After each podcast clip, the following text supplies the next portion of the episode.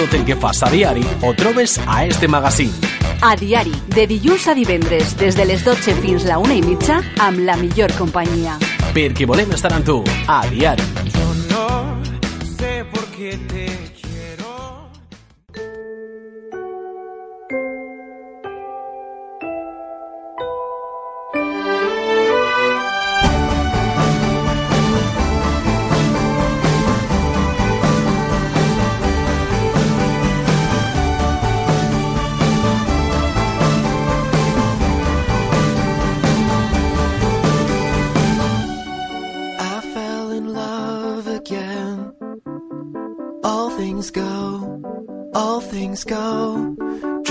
Chicago.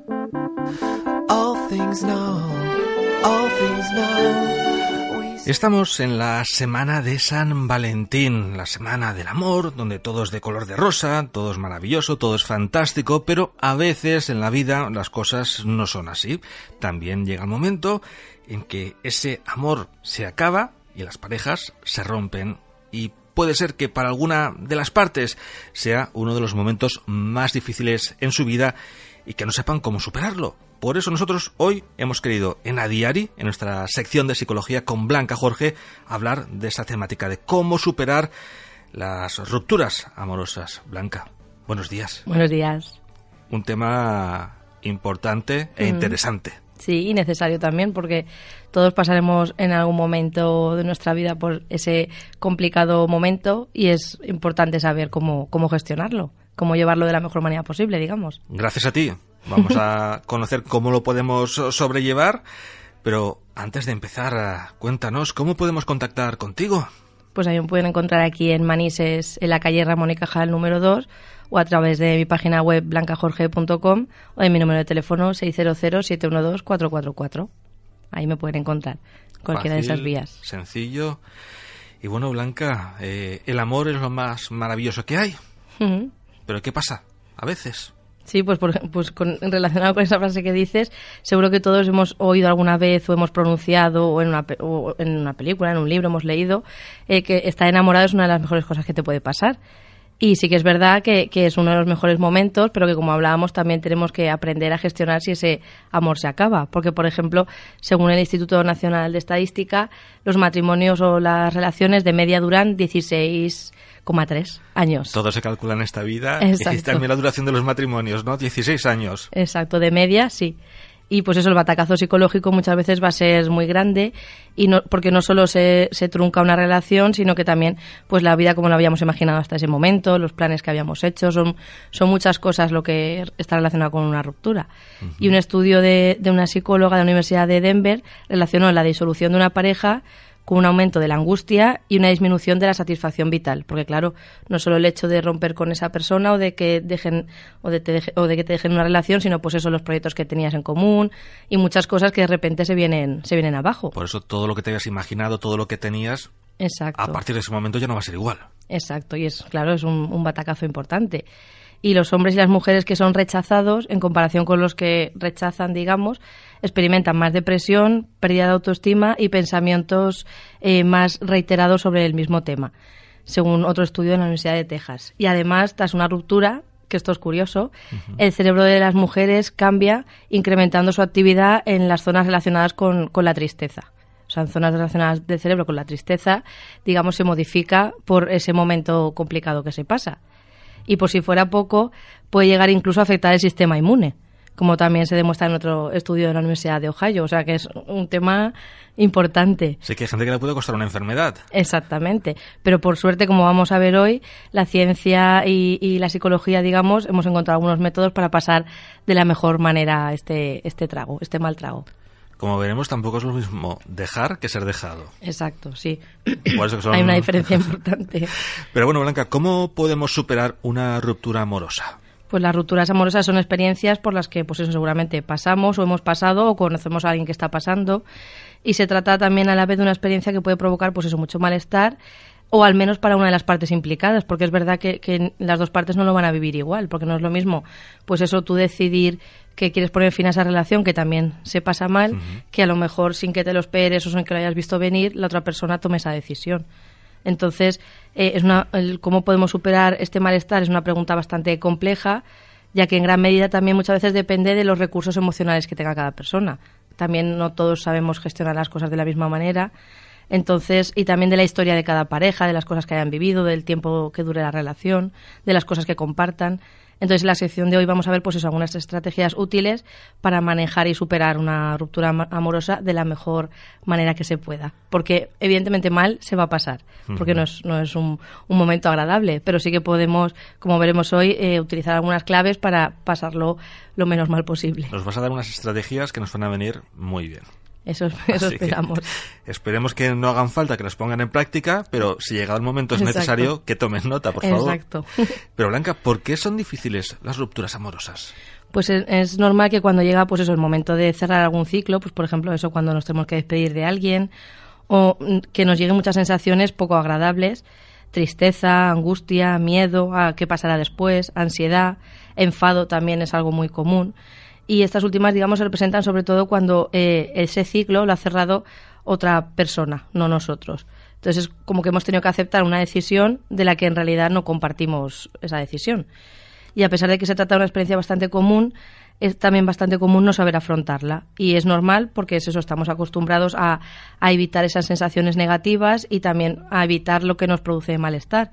Sin embargo, creer que podemos evitarlas por completo eh, tiene como consecuencia que no vamos a poder aprender a, to- a tolerar estas circunstancias. Es decir, yo no puedo siempre estar evitando el malestar o pensar que, que- que voy a saber gestionarlo todo, porque evidentemente hay cosas que no podemos o no sabemos gestionar. Hay que ser conscientes de que es una cosa que puede ocurrir Exacto. y que debemos de más o menos saber cómo afrontarla. Exacto. Y si además tomamos en cuenta que estamos, pues eso, frecuentemente, frecuentemente socializados bajo la lógica, pues eso, de que el amor es romántico, de que todo sale bien, de que todo el mundo dura, las relaciones son eternas y de que el amor, eh, pues eso, digamos que, que es un proceso ideal, pues claro, cuando tenemos que pasar por este momento de ruptura, se va a complicar más las cosas. Y además, si nos referimos a la ruptura, es un, eh, un proceso, digamos, que sería como una experiencia de duelo, como cuando Perdemos perdemos. a alguien, ¿no? Exactamente. Y frecuentemente, pues eso, pasamos por la etapa de negar ese cierre, digamos, de negar esa ruptura, la de enfadarnos por, por lo que ha pasado y buscar culpables, y al final lo aceptaremos. Pero hay maneras, digamos, de, de pasar de la manera más fácil o más cómoda de esa negación a esa aceptación. Que al final está claro que todos aceptamos que ha pasado eso, pero claro, hay diferentes fases en las que no lo tenemos tan claro o no es tan fácil asimilarlo. Pero como comentas, el proceso va a ser igual que, que el duelo por la pérdida de una persona. Vamos a tener prácticamente las mismas emociones y sensaciones. Sí, claro, porque al final es, es lo mismo. Cuando fallece alguien, dejas de ver a esa persona, de tener contacto, de vivir cosas con esa persona. Y claro, cuando llega una ruptura emocional, pasa lo mismo. No vas a ver a esa persona más, no vas a poder convivir o, o tener experiencias con esa persona como querrías. Entonces, al final son las mismas, las mismas fases. Ahora llega el momento de que nos des esos consejos, esas, esas claves, ¿no? Para manejar y superar esa ruptura amorosa. Sí, afortunadamente, como decíamos, hay varias cosas que podemos hacer aun cuando el momento difícil ya está ocurriendo y muchas veces no tenemos ganas de nada o, de- o pensamos que, que no, va a hacer, no vamos a poder hacer nada para, para mejorar. Y algunas de estas cosas pues pueden servir para unas personas y es cierto que para otras no, porque pues eso cada persona tiene sus recursos, sus experiencias, pero y también no funcionan igual para todos, pero sí que se trata en realidad de, de probarlas y encontrar esa comodidad, porque mal no nos van a hacer, pero sí que nos pueden porque hay gente muy reacia a, no, no, es que esto es un proceso muy complicado muy, y yo sé que lo voy a pasar mal y no hay nada que pueda hacer para no pasarlo tan mal. Ya, pero si te tienden una mano, ¿no? Intenta... Ya, por eso, pero no, no perdemos nada por probar y por intentar estar un poco mejor.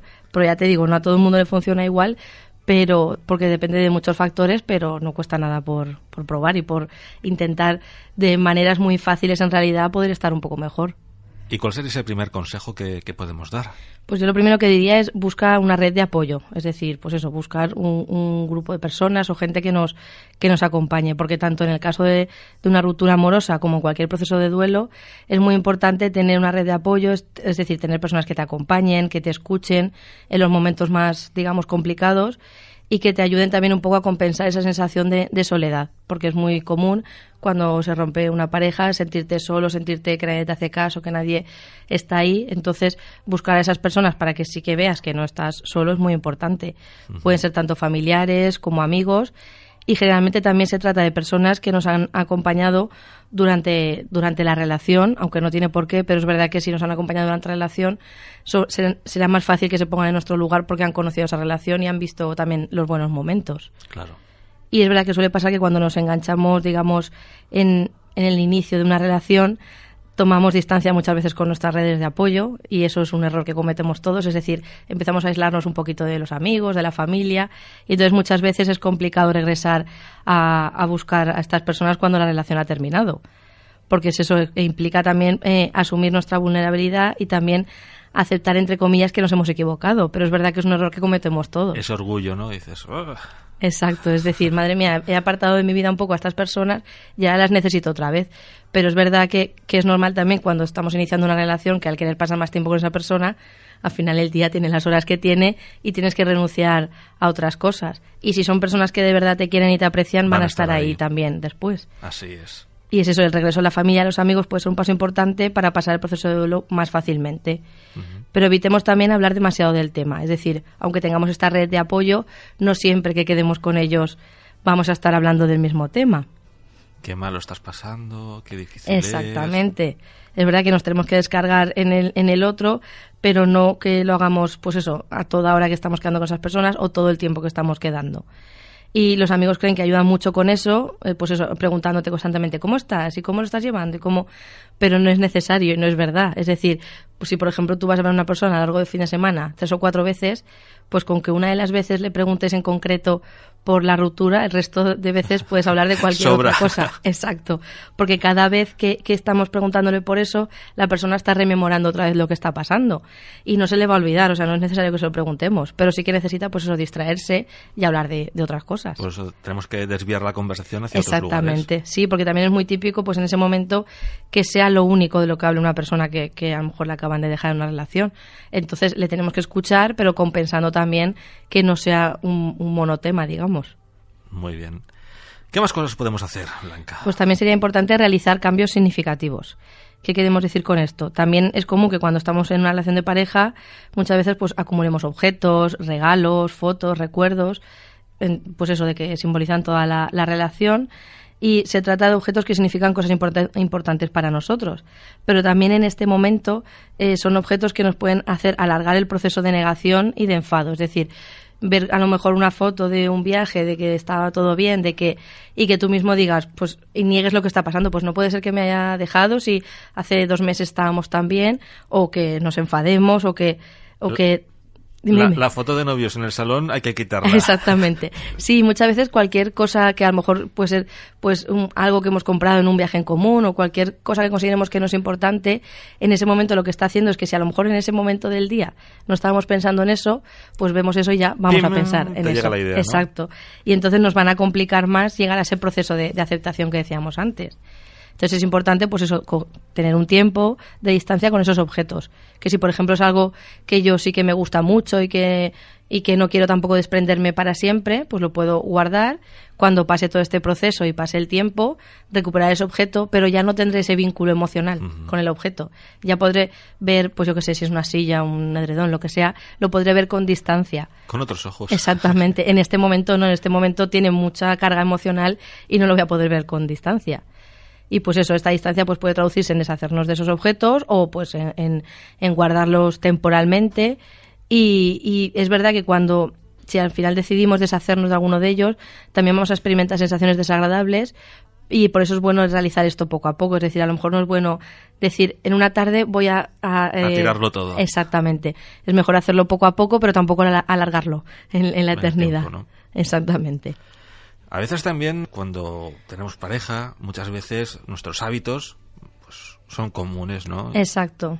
Entonces yo por eso una, la tercera clave que daría sería pues eso, crear nuevos hábitos, porque está relacionado con lo anterior que decíamos y es como pues eso, estar en una relación de pareja, creamos nuevos pasatiempos entre los dos o nuevos gustos o incluso nuevos intereses y claro, despren- desprendernos de todos es difícil porque diríamos que, que al final re- renunciamos a todo nuestro tiempo libre.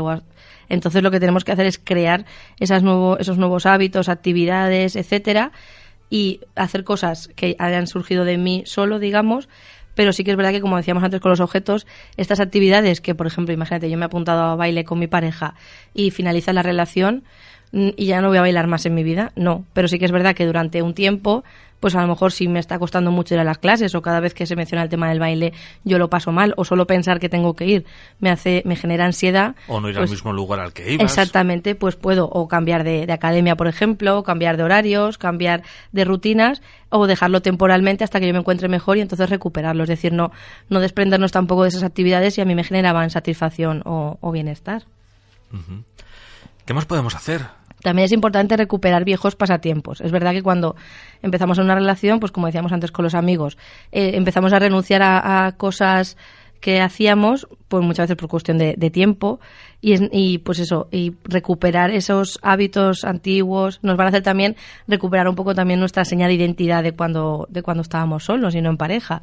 Y también nos funciona por eso, porque eh, podemos primero distraernos en ese momento para no estar pensando en, el monotema que decíamos y también pues eso eh, explorar un poco a poco cómo podemos volver a disfrutar qué cosas nos pueden volver a, o nos pueden volver a gustar porque a lo mejor retomamos un pasatiempo de antes y ya no nos no nos gusta igual que no nos gustaba. Mismo, ¿no? Exactamente, pues nada, lo, lo, dejamos de hacer y hasta no, no pasa nada. Pero sí intentar recuperar lo que hacíamos antes. Pues si, por ejemplo, yo antes salía a pasear o hacía cosas que luego cuando estaba en pareja, por la cuestión que sea, no he realizado, pues intentar retomarlas para ver que también estando solo sabía divertirme, sabía distraerme, sabía entretenerme, sabía disfrutar. Es decir, para recuperar un poco esas emociones positivas de, de antes de, de la relación. Así es importante, ¿no? Recuperar un poco nuestra, nuestra vida anterior Exacto. hasta cierto punto, que se puede hacer cosas que, que hacíamos y que nos gustaban. Exacto.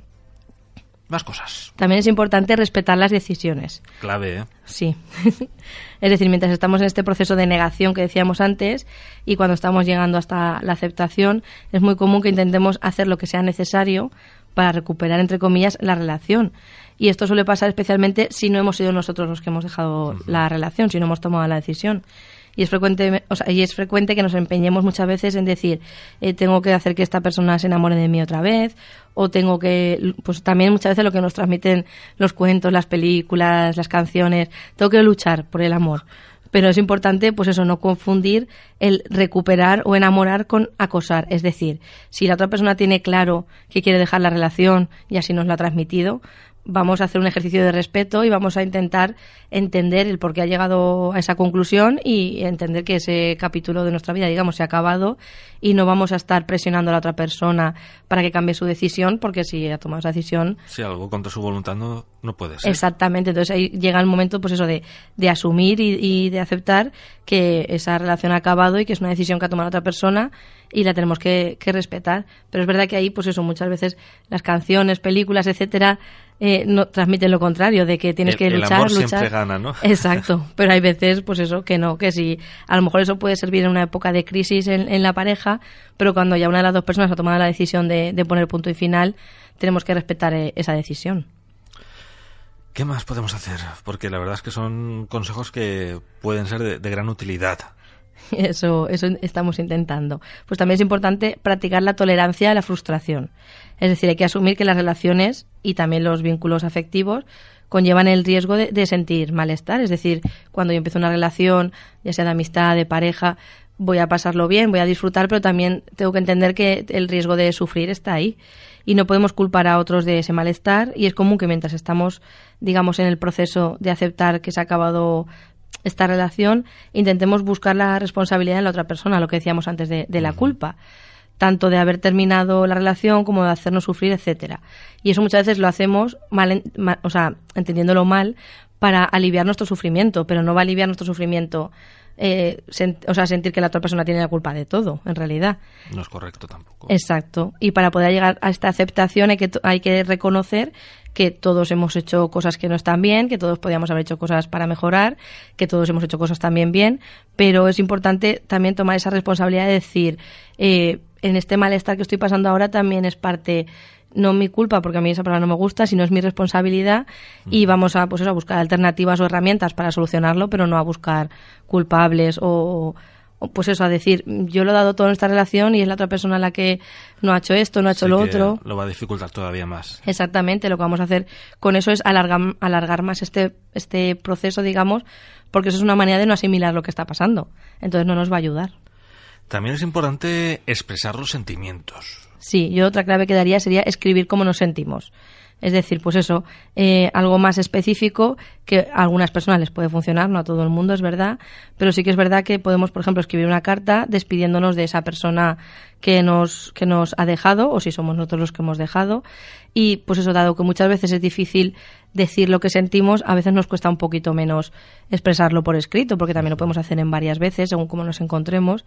Y esto puede ser en un formato, pues eso, en forma de carta, en forma de, de un texto como nosotros queramos, que no, no es necesario entregárselo a la otra persona, sino digamos es como hacer una catarsis de que nosotros plasmamos en el papel cómo nos sentimos, cómo lo estamos pasando, cómo, pues eso, todas las emociones que estamos viviendo, y es que simplemente las dejamos ahí plasmadas y es como que no se la enviamos a nadie ni hacemos nada con ella, simplemente lo plasmamos ahí, lo, lo guardamos, lo rompemos, hacemos lo que queramos después, pero es una manera de expresar cómo nos Sí, sentimos. sacar lo que llevas dentro y... Exacto, porque muchas veces también a lo mejor no se lo decimos a esta red de apoyo que comentábamos antes, por miedo a que nos juzguen, por miedo a, que- a lo que puedan pensar. Entonces, todo eso hay que sacarlo de alguna manera. Entonces, lo podemos dejar ahí por escrito y es como que ya nos hemos vaciado emocionalmente, digamos, y, y os- ya te digo, después lo podemos destruir, quemar, guardar, lo que queramos. Claro que Pero sí. el ejercicio de explicar cómo me siento o escribirlo es, es algo muy positivo. Otro elemento clave es el tiempo. Sí, es importante, eh, pues eso, tomarnos el tiempo que sea necesario y recordar que eso, que un proceso, o sea, que un proceso de una pérdida o de un duelo requieren tiempo y por la misma razón no es necesario presionarnos muchas veces para superar estos cambios de un día para otro. También muchas veces eh, eh, la red de apoyo esta que comentábamos antes puede decirnos, ay, pues si han pasado 15 días ya tendrías que estar bien. No, no tenemos que utilizar esas expresiones porque cada uno eh, digiere las cosas de una manera y, las, y pasa, digamos, de una etapa a otra, como comentábamos antes, de una manera. Puede ser más rápido o más lento. Exactamente, pero dejemos que pase el tiempo y que no, no esperemos que mañana nos vamos a levantar y vamos a estar bien, ni la gente que nos rodee tampoco espere eso. Y también es verdad que, que tampoco dejemos que pase el tiempo excesivamente, es decir, no por tomarnos ese tiempo vamos a dejar que pasen los meses y los meses y seguir estando igual, sino vamos a poner de nuestra parte para estar mejor, pero no nos vamos a presionar, digamos, tampoco porque en 15 días esté mejor, en un mes esté mejor, es decir, encontrar ese equilibrio de querer estar mejor, pero tampoco ponérnoslo como una meta grabada a Sí, fuego, el digamos. próximo lunes tengo que hacer una vida normal. Exacto. Como si no hubiese pasado nada. A ver. Exacto, necesitamos tiempo tiempo, al tiempo. para asimilar todo lo que está todo lo que hemos vivido con esa pareja y todo lo que está pasando ahora. Muy bien. También llorar, que a veces intentamos evitarlo, ¿no? Ese dolor es necesario también Sí, es importante llorar y desahogarnos, o sea, es lo primero que hay que hacer. Digamos, llorar, soltar toda esa pena y muchas veces rabia también que sentimos. Y aunque la gente de nuestro entorno nos diga que lo olvidemos, todo lo contrario, tenemos que llorar en ese momento porque es lo que el cuerpo nos está pidiendo. Hay que autorizarse, pues eso, digamos, a estar mal. Y hay, por ejemplo, un, un psicólogo del Colegio de Madrid, del Colegio Oficial de Psicólogos de Madrid, que dice eso, que si cerramos el grifo de la pena, lo único que vamos a conseguir es que en vez de durar eh, la el proceso de superación X, nos dure 3X. Es decir, si intentamos reprimir todo los, lo que estamos sintiendo, lo que vamos a hacer es alargar ese proceso. Pero es verdad que tampoco nos tenemos que atascar, entre comillas, en esa fase. Es decir, no puedo estar llorando y llorando y llorando y solo llorando. Es decir, tengo que llorar cuando mi cuerpo me lo pida, pero que no sea lo único que haga. También todas las otras cosas que hemos dicho.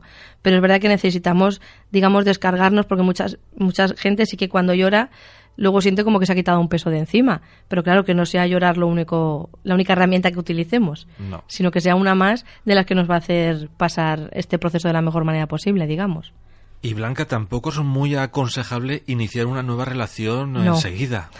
No. De la noche a la mañana, ríe muerto, ríe puesto. Exacto, eso lo tenemos que descartar porque eh, no es, mentalmente no es bueno, porque suele suceder que quien muchas veces ha tomado la decisión de, de dejar esta relación, de dejarla, ahora digamos nos vamos a la otra parte, hemos estado más, o- más o menos hasta ahora hablando de quién ha sido dejado, pues una persona por ejemplo que ha tomado la decisión de, de dejar la relación, es verdad que pues tiene más vida social, digamos lo pasa menos mal que la otra persona y es mucho muy normal pues eso que salga más que se relacione más pero no es aconsejable pues eso emparejarse enseguida.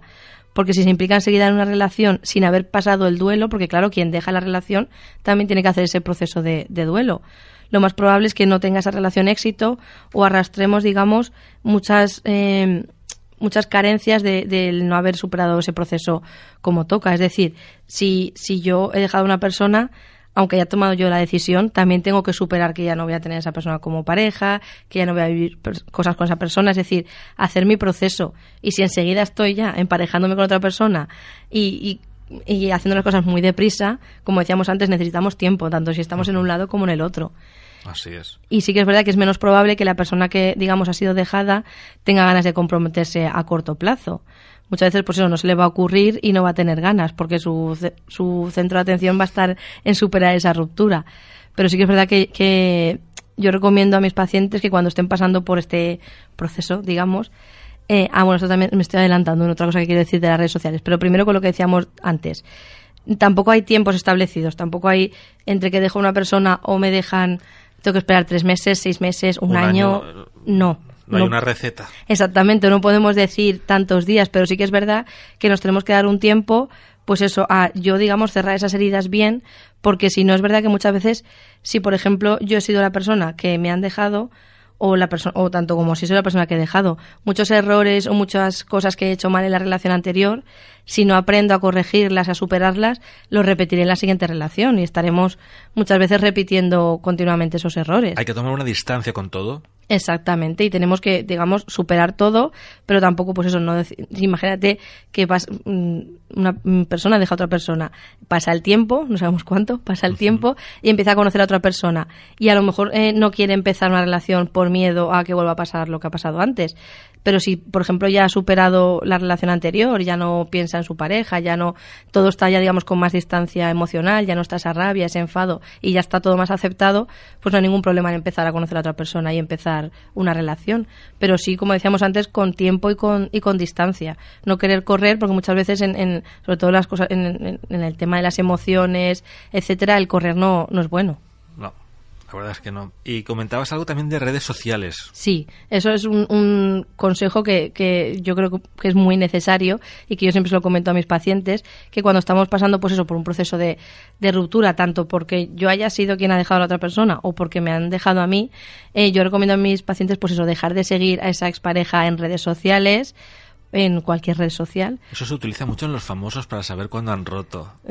es verdad. Ha dejado de seguir a su pareja, no sé qué dices, madre mía, pero como no, pero parece ser que, que Sí, es sí, algo sí. positivo, ¿no? Sí, sí, por eso, porque cualquier noticia o estímulo que esté relacionado con la otra persona nos va a hacer pasarlo mal y sufrir más de la cuenta. O sea, es decir, imagínate, pues como decíamos antes, estoy pasando un fin de semana cuando ya a lo mejor ha pasado un mes, dos meses de esta ruptura. Estoy pasando un fin de semana muy agradable, me he ido con mis amigos a, de viaje y estoy pasándolo bien. Y de repente me meto en cualquier red social y veo algo que no tendría que ver pues ya probablemente me fastidie el fin de semana, según como yo sea capaz de gestionarlo.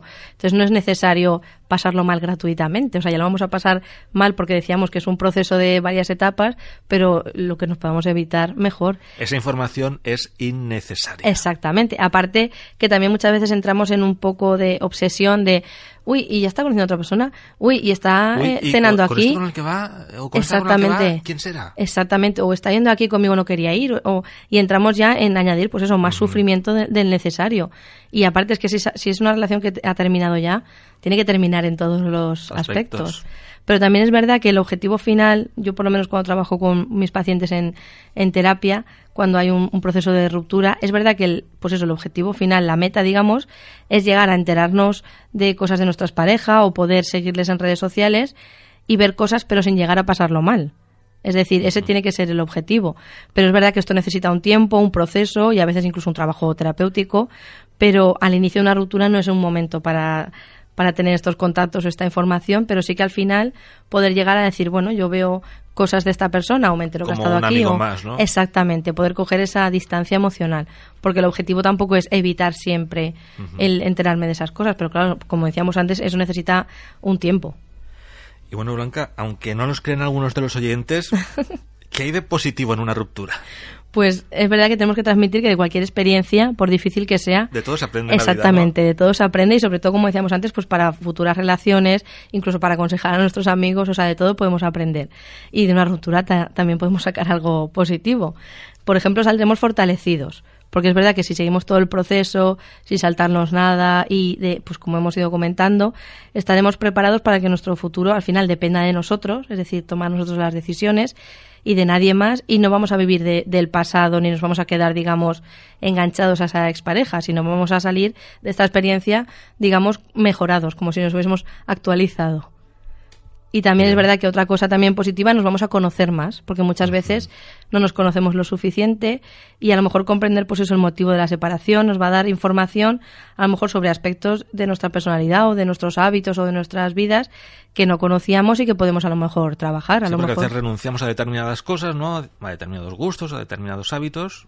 Y oye, pues los puedes recuperar Exactamente. y saber que realmente tienes una vocación que te gusta. que- Exactamente, es un momento para pues eso, conocernos más y, y aprender más de, de ti mismo.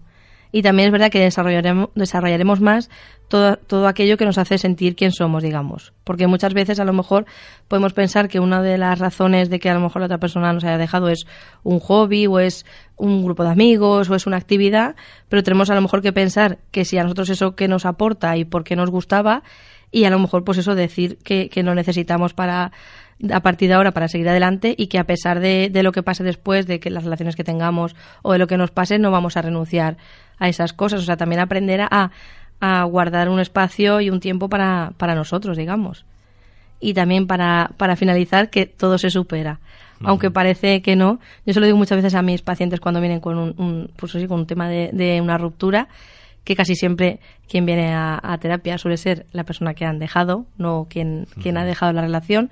Y yo se lo digo que aunque parece que no, y en ese momento parece que el mundo se ha venido abajo, que todo se paraliza, que todo les va a ir mal, que al final se supera. Y al final son ellos mismos los que cuando pasa el tiempo y hacen un trabajo terapéutico te dan la razón, pero claro, en ese momento es como que lo vemos todo negro, Sí. como que no hay solución, pero al final es eso, todo se supera y sobre todo también esto nos sirve para, para comprobar y para fortalecer también otra- nuestra autoestima.